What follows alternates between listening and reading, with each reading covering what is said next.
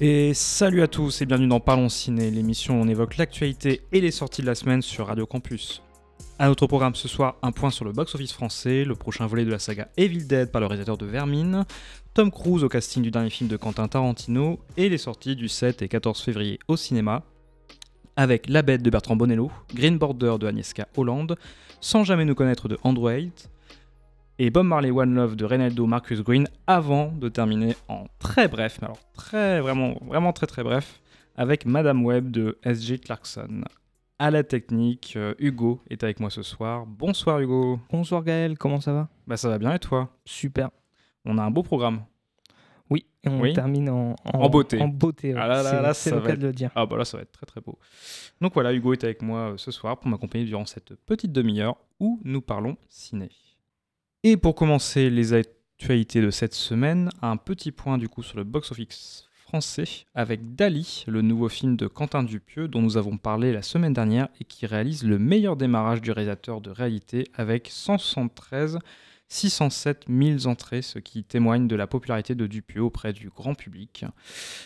Euh, probablement grâce à ses comédies, hein, comme Mandibule et Yannick, ont été aussi des forts succès en salle. C'est un réalisateur qui a quand même gagné un regain de, de popularité euh, depuis peu, et tant mieux, puisque son cinéma le mérite, et Dali est un de ses meilleurs films, donc euh, on vous l'a conseillé fortement la semaine dernière, donc n'hésitez pas à, à y aller, il est toujours à l'affiche du, du Ciné Saint-Louis actuellement.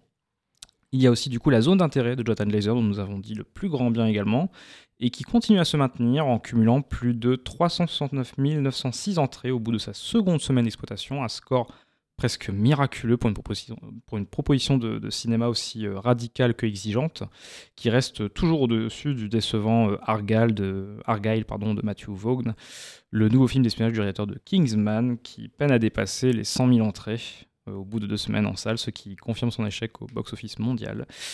Euh, ça sent donc un peu mauvais pour Argyle, qui était censé lancer une nouvelle licence spin-off euh, avec Kingsman. Donc euh, bon, euh, là, ça, c'est très très mal parti. Je souhaite un bon rétablissement à Matthew Vaughn, du coup, au passage. J'aime beaucoup, hein, mais là, je lui souhaite un très bon rétablissement.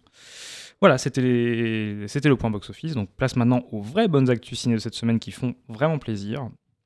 À commencer par le prochain Evil Dead qui pourrait être réalisé, enfin qui va même être réalisé par le réalisateur de Vermine. Euh, la trilogie culte de Sam Raimi, Evil Dead, va donc avoir droit à un nouveau spin-off après Evil Dead Rise en 2023 et son remake en 2013 par Fede Alvarez. Et Cocorico, le réalisateur, sera donc français. Voilà, c'est le jeune Sébastien Vanitschek, à qui l'on doit le très prometteur Vermine, premier film d'horreur français redoutable pour les arachnophobes, qui est sorti en décembre dernier euh, et qui a conclu une belle année pour le cinéma de genre français. Un pur clos anxiogène et un véritable roller coaster horrifique avec des grosses bébêtes qui a fait beaucoup de bruit aux USA, présenté au Fantastic Fest 2023 notamment, où il a tapé dans l'œil d'un certain Sam Raimi. Et oui, ce n'est pas la première fois que le réalisateur de Jusqu'en Enfer s'intéresse à un Français, puisqu'avec sa boîte de production Ghost House Pictures, Raimi avait produit notamment Crawl, la série B d'Alexandre Aja avec des crocodiles, qui s'était donc déjà fait remarquer par Wes Craven auparavant avec son premier film Haute Tension à l'époque, ce qui lui avait valu de se retrouver aux commandes du remake de La Colline à des yeux, euh, qui est très bon d'ailleurs, je vous le recommande si vous ne l'avez pas vu. Euh, Vanitschek a donc eu euh, rendez-vous avec Ghost House Pictures après plusieurs rendez-vous avec des studios américains qui ont beaucoup aimé Vermine, mais c'est avec Sam Raimi que le réalisateur français a senti un vrai intérêt pour son travail, Raimi étant un producteur très protecteur de la vision des auteurs avec qui il travaille, selon les propos de Sébastien Vanitschek dans un entretien avec Première. Le réalisateur a imposé ses exigences face à la proposition d'un opus de la saga Evil Dead, tourner avec ses techniciens notamment, assurer la post-production en France ou encore écrire le scénario donc on- dont on ne sait pas grand-chose pour l'instant, si ce n'est que le héros serait français apparemment, mais irait aux États-Unis, que ce serait là-bas qu'il y aurait euh, le fameux. euh, voilà, il, il découvrirait notamment le, le Necromonicon, je pense, et, et ça va être euh, la merde, hein, évidemment, forcément. Mais, euh, mais voilà, mais du coup, c'est très prometteur sur le papier, moi je trouve. Euh, et du coup, Ghost House Pictures et Sam Raimi ont accepté toutes les revendications de, de Vanitschek. Donc, qu'est-ce qu'on en pense, Hugo? On y croit? Cet opus de Evil réalisé par un Français après son premier film plutôt très réussi? Oui, euh, oui. moi j'ai beaucoup apprécié Vermine avec euh, des acteurs euh, qui, qui avaient également le. Enfin, qui jouaient bien, tout simplement. Ouais, Théo Christine Et- est super. Même Jérôme Niel, tu Ouais, vois? même Jérôme Niel très Niel, je et surtout Enfin, d'autant plus que moi, je l'attendais pas du tout sur euh, ce genre de film. Oui, sur un registre horrifique ou dramatique. Même si dans le film, il a un peu le, il a un peu le, il a un peu le quota humoristique, on va dire, parce qu'il y a plutôt de l'humour. Le film a été coécrit avec Florent Bernard, le co-scénariste euh, notamment de La Flamme avec Jonathan Cohen. Donc c'est pour ça que l'humour est assez réussi dedans. Je trouve qu'il est bien dosé. Et d'ailleurs, Florent Bernard coécrira le film avec, euh, avec ah. C'est aussi une des exigences qu'il a eues auprès de Sam Raimi et des producteurs de Ghost of Pictures. Et ça a été aussi accepté. Donc il y a quand même une grande liberté. C'est très prometteur. Moi, franchement, j'en attends beaucoup. Après, peut-être pas trop non plus, parce qu'il y a déjà eu des Français qui ont fait des premiers films prometteurs en France et qui ensuite se sont pété la tronche aux US, c'est déjà arrivé. Mais on n'est pas à l'abri d'avoir un nouveau Aja avec euh, Quoi. Mm. Mais en même temps, on veut aussi garder un peu nos auteurs en France. Donc euh, mm. voilà, il faut aussi euh, garder nos auteurs en France pour, voilà, pour euh, protéger un peu notre cinéma de genre français patrimoine, on va dire. Voilà. Donc voilà, c'était la news autour de, du prochain Evil Dead. Maintenant, on passe à une nouvelle news concernant le dernier film probablement le dernier film peut-être de Quentin Tarantino. On en avait mm. déjà parlé la, dernière fois. Donc après Brad Pitt, c'est au tour de Tom Cruise de rejoindre potentiellement le casting du prochain et peut-être dernier film de Quentin Tarantino, The Movie Critic, un nouveau film dont on ne sait pas grand-chose, si ce n'est qu'on y suivra les tribulations d'un critique de cinéma qui écrit des critiques de films pour un torchon, pour un torchon, torchon pardon, porno dans le Hollywood des années 70. Voilà, ce n'est pas la première fois que Tom Cruise est pressenti pour jouer dans un Tarantino, puisque l'acteur de Top Gun et Mission Impossible avait failli incarner Cliff Booth, le cascadeur incarné finalement par Brad Pitt dans Once Upon a Time in Hollywood, ce qui lui a valu un Oscar du meilleur acteur dans un second rôle aux Oscars 2020, ce qui était mérité. Mm. Le premier Oscar de sa carrière quand même, franchement. Euh, il était temps. Il était temps, c'est clair, on est quasi sur un simili DiCaprio là. Euh, mais cette fois, donc ça pourrait être enfin la bonne occasion pour Tarantino et Cruz de collaborer ensemble, puisque selon The Insider, l'acteur serait en train de bousculer son planning très chargé avec le tournage notamment de Mission Impossible 8, dont la sortie a été repoussée d'ailleurs, euh, pour pouvoir figurer au casting de The Movie Critic pour un petit rôle, là où Brad Pitt aurait été casté pour un des premiers rôles. Voilà, donc on n'est pas sur la même échelle de rôle apparemment. Euh, on en pense quoi Hugo? Qu'est-ce qu'on en pense de cette belle news? On en pense qu'on espère en tout cas que ce sera pas vraiment le dernier film de Tarantino, bien sûr. Oui, déjà, ça serait mais, bien. Euh, mais ouais, pourquoi pas. Après, ça dépend euh, de la taille du rôle. Hein. Si, comme tu le dis, c'est un, un, petit Apparemment, ça serait peut-être un caméo. C'est ouais, c'est un petit clin d'œil sympa. C'est toujours cool. C'est toujours cool. Tom Cruise chez Tarantino, ça n'a jamais été fait. Et mm. puis ça rajouterait un auteur. il a quand même tourné avec Kubrick, de son vivant quand même. Enfin, voilà. C'est vrai. Donc bon, ça rajouterait un... une ligne dans son CV. Voilà, encore une belle ligne, quoi, parce qu'il y en a déjà des belles. Mais voilà. Et puis ça lui permettrait peut-être de sortir un peu de ce statut de cascadeur professionnel là, qui que j'aime beaucoup quand même. Hein. J'aime bien l'émission Impossible et tout, mais bon, il s'est quand même peut-être un peu enfermé là-dedans. Ça, serait mm. bien, ça serait bien d'aller rejouer un peu, Tom. Ça serait bien. Euh, de, jouer un rôle de composition, ça serait sympa. Voilà. Euh, bah, c'est tout pour les actus euh, de la semaine. Du coup, on va passer maintenant aux sorties. Voilà. I know you're out there. I can feel you now. I know that you're afraid. You're afraid of us. You're afraid of change. I don't know the future. I didn't come here to tell you how this is going to end. I came here to tell you how it's going to begin. Campus, campus, campus, campus, campus. Et on commence tout de suite avec euh, La Bête de Bertrand Bonello. Votre projet personnel? Travailler. Vous avez beaucoup trop d'affects. Faut choisir entre le travail et les affects? Oui. L'intelligence artificielle peut vous aider à vous débarrasser de vos affects. En purifiant votre ADN, vous allez replonger dans vos vies antérieures pour nettoyer les traumatismes dont vous avez hérité depuis des siècles. J'ai ce sentiment très profond que quelque chose de terrible va arriver.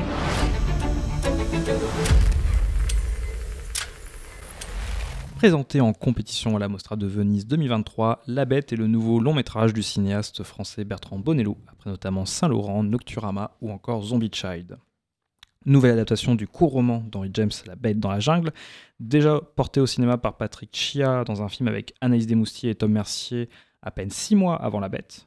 Une adaptation donc euh, très libre pour Bertrand Bonello, qui inverse même les rôles du roman, puisque ici c'est le personnage féminin qui est dans l'attente et le pressentiment, une actrice du coup incarnée par une Léa Seydoux qui irradie l'écran, et non le personnage masculin incarné par le britannique George Mackay, qui remplace le regretté Gaspard Ulliel, qui devait initialement incarner ce personnage, après avoir déjà incarné Yves Saint-Laurent chez Bonello. Le cinéaste ne garde donc que le concept de base dans le roman d'Henry James, à savoir une histoire d'amour entre deux êtres à travers trois époques différentes, là où la bête est une métaphore de la peur d'aimer, voilà, en quelque sorte. Euh, en train passé qui évoque le film d'époque, un futur proche qui évoque un épisode de Black Mirror dans sa technophobie, et un présent dans un Los Angeles qui se revendique sous influence évidente du Maps to the Stars de Dave Cronenberg ou encore du Mulholland Drive de David Lynch. La promesse de la bête se veut plus qu'alléchante dans sa proposition sur le papier, sorte de Cloud Atlas français à l'ambition folle sur le plan de la SF, mêlée à l'étrangeté d'une rêverie lynchéenne. Mais au final, la bête ressemble plus à, l'écran à une sorte de réflexion un peu trop boomer et technophobe de la part d'un Bertrand Bonello un peu trop vieux pour ses conneries de SF sur les dangers de la technologie qui mène petit à petit à notre déshumanisation, illustrée dans un futur épuré, formellement sublime, il n'y a rien à dire là-dessus, où Léa Seydoux parle avec une intelligence artificielle qui a la voix de Xavier Dolan pour épurer son ADN en retraçant ses vies antérieures pour changer leurs erreurs. Il faut reconnaître à Bonello une ambition jusqu'au boutiste dans sa réflexion euh, sur l'évolution de la technologie et sa déshumanisation, au point de remplacer son générique de fin par un queer code que le spectateur peut scanner pour avoir accès au nom des membres de l'équipe du film, ainsi que des bonus inédits sur les coulisses, du film. Euh, manque de respect envers les techniciens qui ont travaillé sur le film selon certains, véritable parti pris radical et jusqu'au boutiste pour d'autres. Chacun est libre de penser euh, ce qu'il veut, mais il faut reconnaître que cela aura aura créé un, débat sur les réseaux depuis la présentation du film à Venise. La Bête aura donc fait beaucoup parler d'elle, à qui l'on euh, que l'on aime le film ou non, quelque part. La marque des œuvres qui marquent leur temps, peut-être, à voir avec le temps. Euh, mais en tout cas, on vous laisse vous faire votre propre avis euh, sur La Bête, c'est toujours en salle. Et ça vaut le coup, ne serait-ce que pour la performance de Léa Seydoux, qui, encore une fois, est, est vraiment sublime à l'écran. Vous vous souvenez, n'est-ce pas? De quoi? Que nous nous sommes déjà rencontrés. Ah oui? Talked about a strange, rare, and terrible thing. You were convinced that it would eventually obliterate you. I forgot ever sharing such a confidence. You belong to me.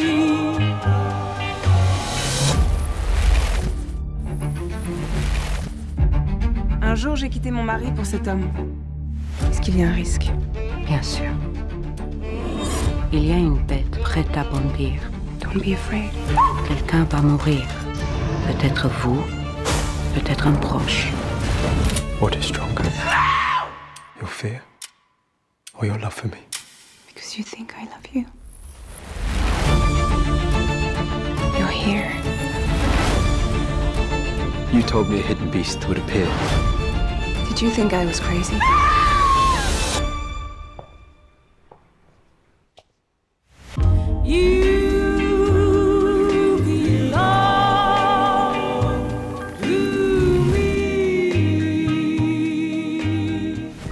Et on passe du coup à la sortie euh, suivante euh, de la semaine, ou plutôt de la semaine dernière, puisqu'on rattrape aussi les sorties de, de la semaine dernière, comme, comme toujours, euh, avec Green Border de Agnieszka Holland.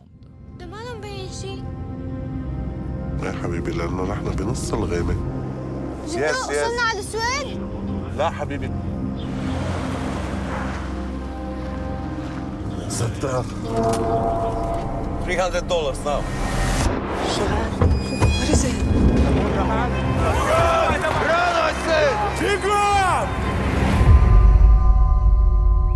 We're in Poland!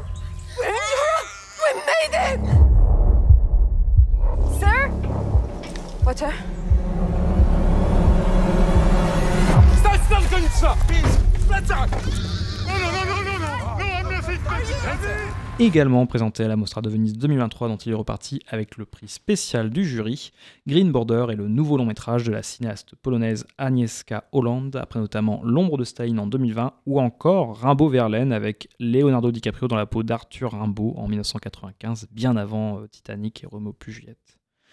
Un nouveau film donc hautement poétique et sur un sujet controversé qui renvoie à la génération de cinéastes dont est issue Agnieszka Holland dans la Pologne des années 70, surnommée Kino Nego Niepokoju. Voilà.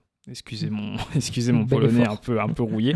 Euh, ou le cinéma, merci. Ou le cinéma de l'inquiétude morale, du coup. Euh, une époque portée par un regard politique sur des sujets difficiles à qui, et qui pose des, des, questions existentielles auxquelles le cinéma polonais actuel aurait tourné le dos, selon la cinéaste. Peut-être à cause du manque de financement. Il y a des sujets d'actualité un peu trop controversés.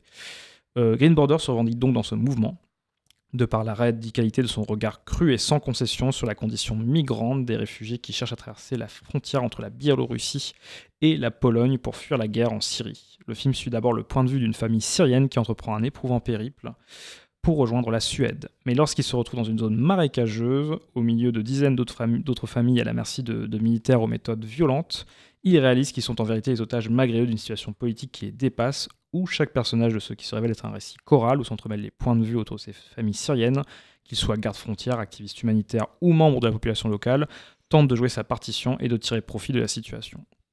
Sans jamais verser dans le pathos, alors qu'elle nous met littéralement le regard dans la merde, excusez ma grossièreté, il y a littéralement un plan où on a quelqu'un qui regarde des toilettes avec du caca à l'intérieur. Donc c'est une manière aussi de nous montrer très clairement que oui, on nous met la tête dans la merde pour nous la montrer et qu'on la voit. Euh, Agnieszka parvient à faire de Green Border autant un mélo poignant sur une famille qu'un thriller politique saisissant lorsqu'il suit des activistes dont chaque minute compte pour sauver des vies. Certains reprocheront évidemment au long métrage de verser parfois un certain misérabilisme morbide en montrant la cruauté humaine exercée dans cette frontière de manière frontale et sans concession encore une fois peut-être parfois en appuyant un peu trop sur le sensationnel des, situations, il faut le reconnaître un petit peu, mais Green Border n'en reste pas moins un geste de cinéma politique et radical qui déborde néanmoins d'humanité dans le regard porté sur ses personnages. C'est un véritable électrochoc, difficile à regarder parfois, mais d'autant plus indispensable que nécessaire, et c'est actuellement à l'affiche au cinéma Orson Welles de la Maison de la Culture d'Amiens.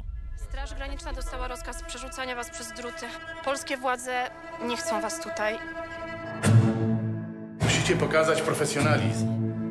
Jasiek, co się dzieje? Wiesz, że nie chciałabyś wiedzieć. To nie są ludzie. To są żywe pociski. gdyby الروسيين رح يرجعوا يفوتونا على بولندا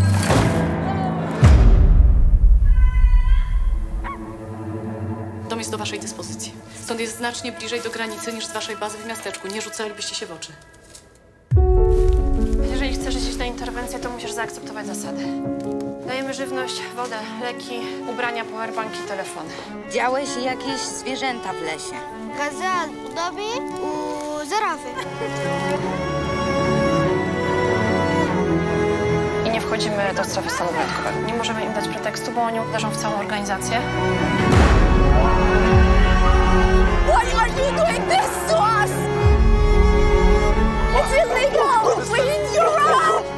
Czuję napięcie na granicy z Białorusią. Coraz częściej. Nigdy nikogo nie zostawię samego w lesie.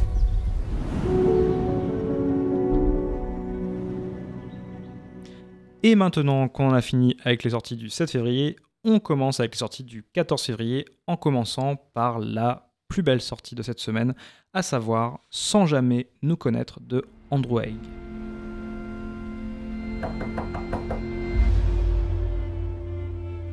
Bonjour.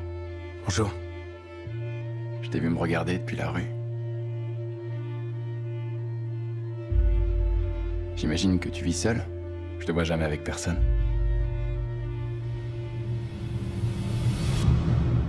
Ce sont tes parents? Oui. Ils sont morts. J'avais à peine 12 ans. J'essaie d'écrire sur eux en ce moment. Comment ça se passe? C'est bizarre. Salut. Salut. inspiré du roman Présence d'un été du japonais Taishi Yamada, sans jamais nous connaître, ou All of Us Strangers en version originale, et le nouveau film du cinéaste britannique Andrew Haig, après 45 ans avec Charlotte Rampling, ou plus récemment La route sauvage avec Charlie Plummer. On y suit Adam, incarné par un incroyable Andrew Scott, que vous avez peut-être notamment vu euh, en Moriarty dans la série Sherlock, avec Benedict Cumberbatch et Martin Freeman notamment, euh, qui vit dans une tour à Londres où la plupart des appartements sont inoccupés. Une nuit, son quotidien monotone est interrompu par la, sa rencontre avec un mystérieux voisin, prénommé Harry, qui est incarné par Paul Mescal, la grande révélation de After Sun, notamment, et qui sera notamment dans le Gladiator 2 de Ridley Scott prochainement, on a très hâte. Alors que les deux hommes se rapprochent, Adam est assailli par des souvenirs de son passé et retourne dans la ville de banlieue où il a grandi. Arrivé devant sa maison d'enfance, il découvre que ses parents occupent les lieux et semblent avoir le même âge que le jour de leur mort, il y a plus de 30 ans. Véritable récit de fantôme dans son matériau d'origine, Andrew Haig fait le choix dans cette adaptation de ne jamais traiter sans jamais le connaître comme un film fantastique ou de SF, mais comme un authentique mélodrame dans la tradition de la ghost story classique, pour y traiter des thématiques universelles telles que le deuil évidemment, la solitude ou encore l'acceptation de soi, mais aussi des sociétés toujours aussi actuelles comme l'homosexualité et le coming out, en le transposant dans un effet miroir dans les années 80, époque à laquelle les parents d'Adam vivent encore dans leur maison de banlieue bloquée dans les souvenirs du passé. Sans jamais nous connaître, ressemble même parfois à une pure utopie de cinéma, avec son futur proche où Londres est déserté par ses habitants, et où Adam et Harry se rencontrent comme deux âmes solitaires pour mieux sortir de leur solitude. En traitant ces thématiques avec une douceur infinie et nous faisant accepter son histoire de fantôme comme quelque chose de purement métaphysique sans jamais donner d'explication rationnelle, car il n'y a simplement pas besoin pour nous faire adhérer pleinement à l'émotion qui en découle, Andrew Haig signe un grand film universel sur l'amour et le fait de continuer à aimer les fantômes de nos morts dans un monde mélancolique où les vivants peuvent les étreindre encore. C'est tout simplement déchirant. Le couple Andrew Scott, Paul Mescal est ce que vous verrez probablement de plus beau et émouvant cette année au cinéma? C'est un magnifique mélo, c'est notre meilleur conseil cette semaine et c'est actuellement à l'affiche du Ciné Saint-Leu. Donc, foncez. Est-ce que c'est réel? Ça te paraît réel? Adam est rentré à la maison. Notre fils. C'est incroyable. Tu étais un petit garçon. Et tu ne l'es plus. C'était il y a longtemps. C'est pas pour ça que c'est plus facile.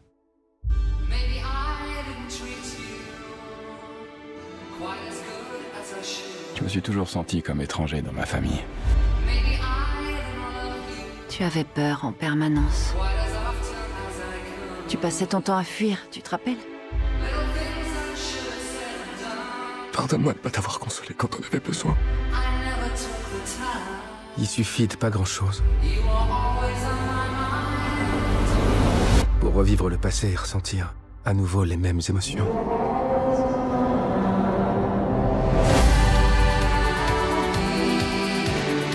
Tu crois que tu pourrais l'aimer?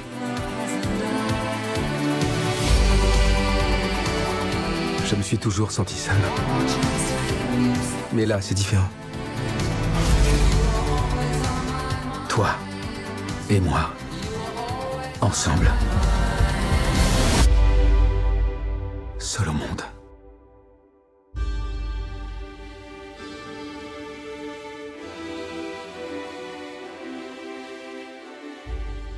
Et on continue avec les sorties de la semaine et on parle tout de suite de Bob Marley, One Love. Won't you help to sing? These songs of freedom? Is all I ever have. Redemption songs. T'as écrit ça quand? Toute ma vie.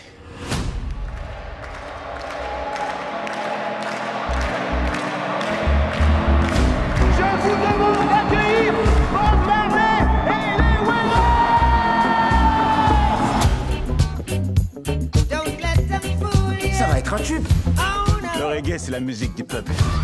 Vous êtes vraiment une superstar. Suis pas une superstar. On peut pas séparer la musique et le message. Vous savez, le reggae, ça unifie le peuple. Tout le monde n'aime pas ce que tu racontes. Pour ta sécurité, il faut que tu arrêtes.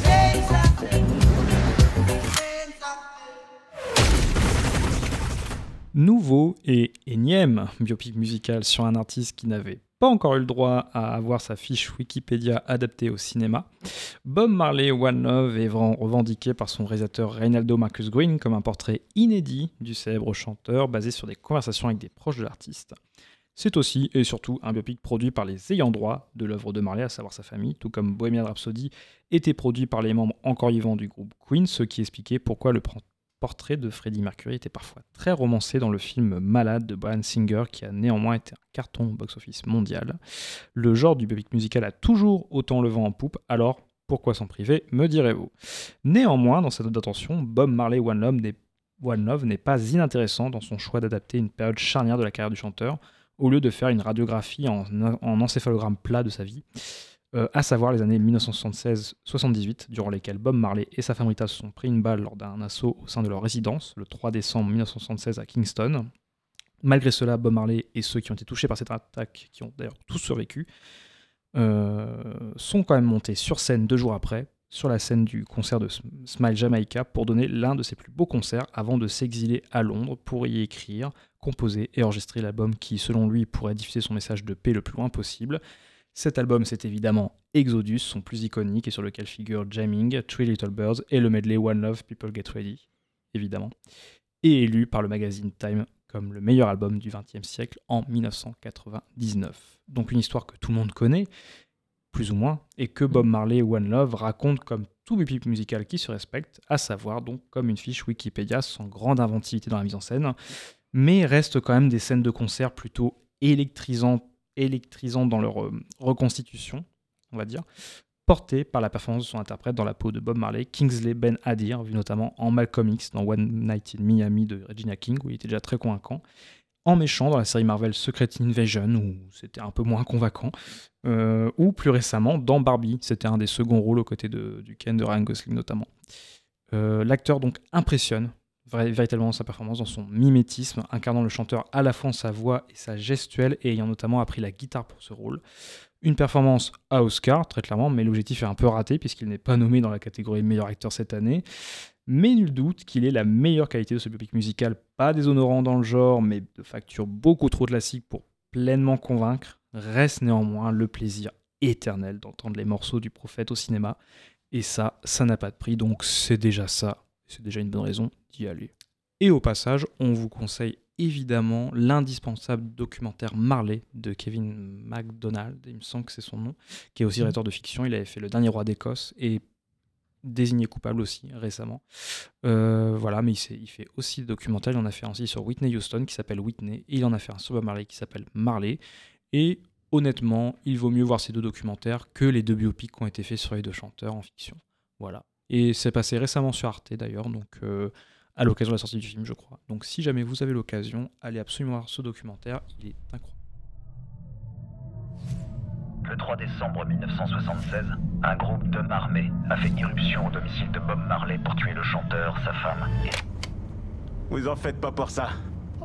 Don't worry about a thing. Cause every little thing gonna be alright. Vous l'aimez bien celle-là Oui. Ici, c'est la guerre. Comment je peux amener la paix? J'arrive même pas à amener la paix en moi. Rise up this morning, smile with the rising sun. Three little birds, it's by my doorstep. Parfois, le messager doit devenir le message.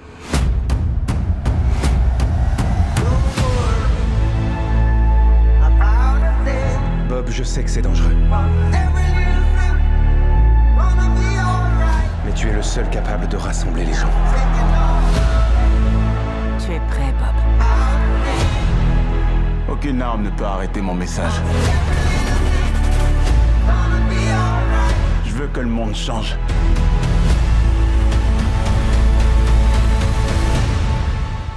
Et là, c'est le moment.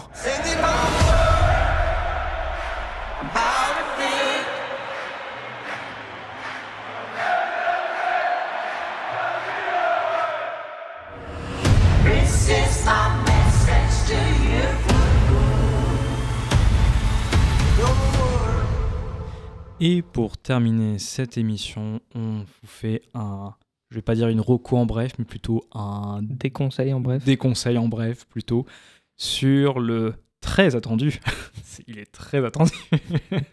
non, allez un peu de sérieux. Non, il est pas très attendu du tout. Euh, Le redouté plutôt, Madame Web. Eh, allez, prenez vos sacs. On y va.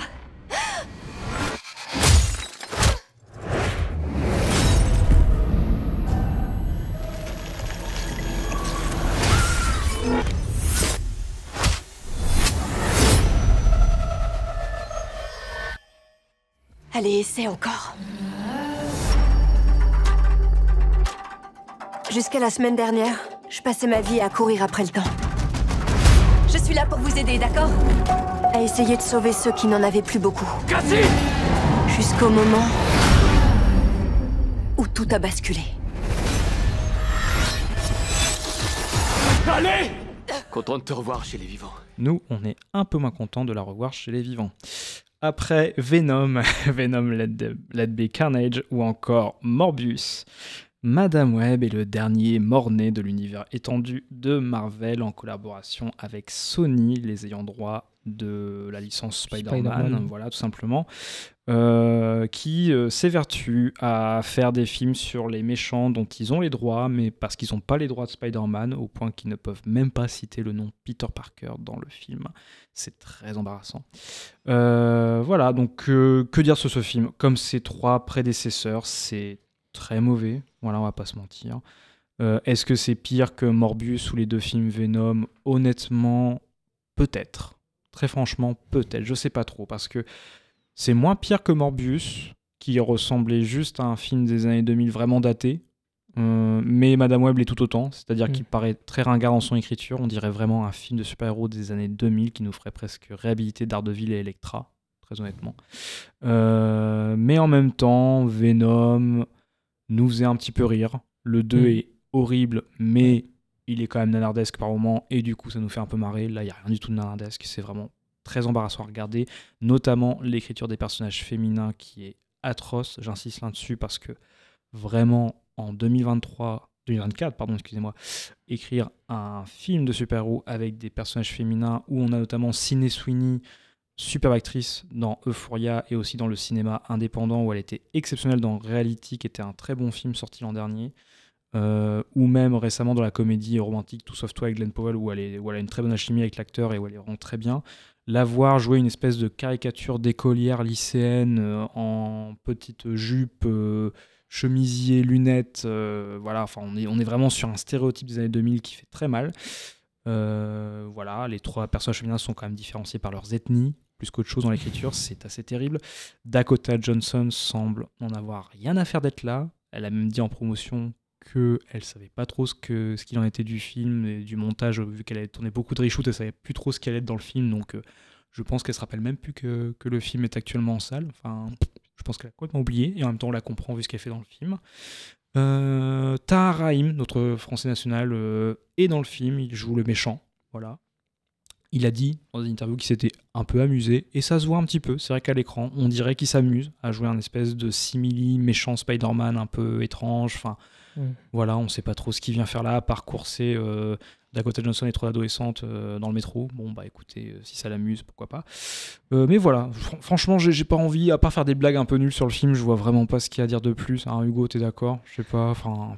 Ouais, moi ça me fait très peur pour Craven le chasseur.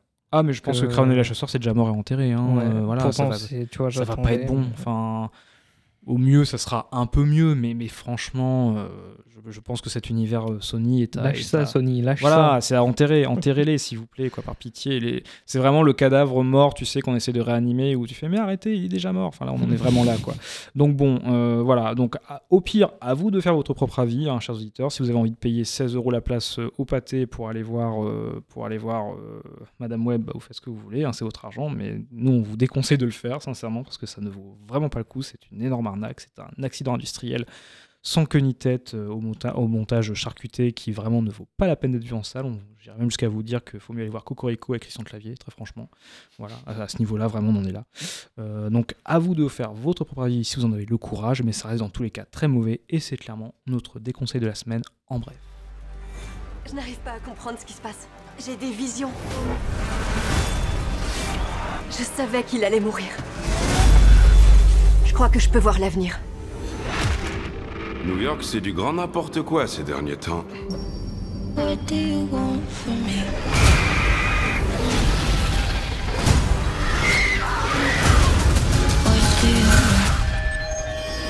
New York, c'est du grand n'importe quoi ces derniers temps. Vous êtes en danger Vous devez descendre Cet homme veut vous tuer. Pourquoi? Non mais t'es qui? Qu'est-ce qui se passe? Je peux voir l'avenir. Oh. C'était quoi ça? Elle a rien vu venir? C'est pas... C'est pas comme ça que ça marche. J'ai déjà vu cet homme. Alors c'est qui? Ezekiel Symes. Il était en Amazonie avec ma mère quand elle étudiait les araignées. Juste avant qu'elle meure. Attends, je te reconnais, tu vis dans mon immeuble. C'était toi dans l'ambulance. Ouais, t'as failli m'écraser. Vous trouvez pas ça bizarre qu'on soit toutes liées les unes aux autres? Franchement, je dirais que c'est le truc le moins bizarre de cette journée. Tu n'imagines pas ce que ces filles vont devenir. Vous croyez qu'il peut voir l'avenir? Il essaie de changer le cours des choses. Julia, me?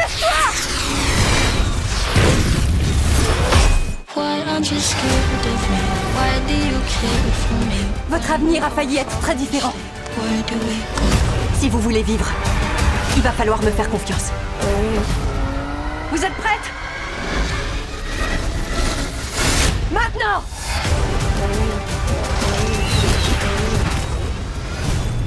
Ouais, tu te la racontes quoi. Peut-être un peu, ouais.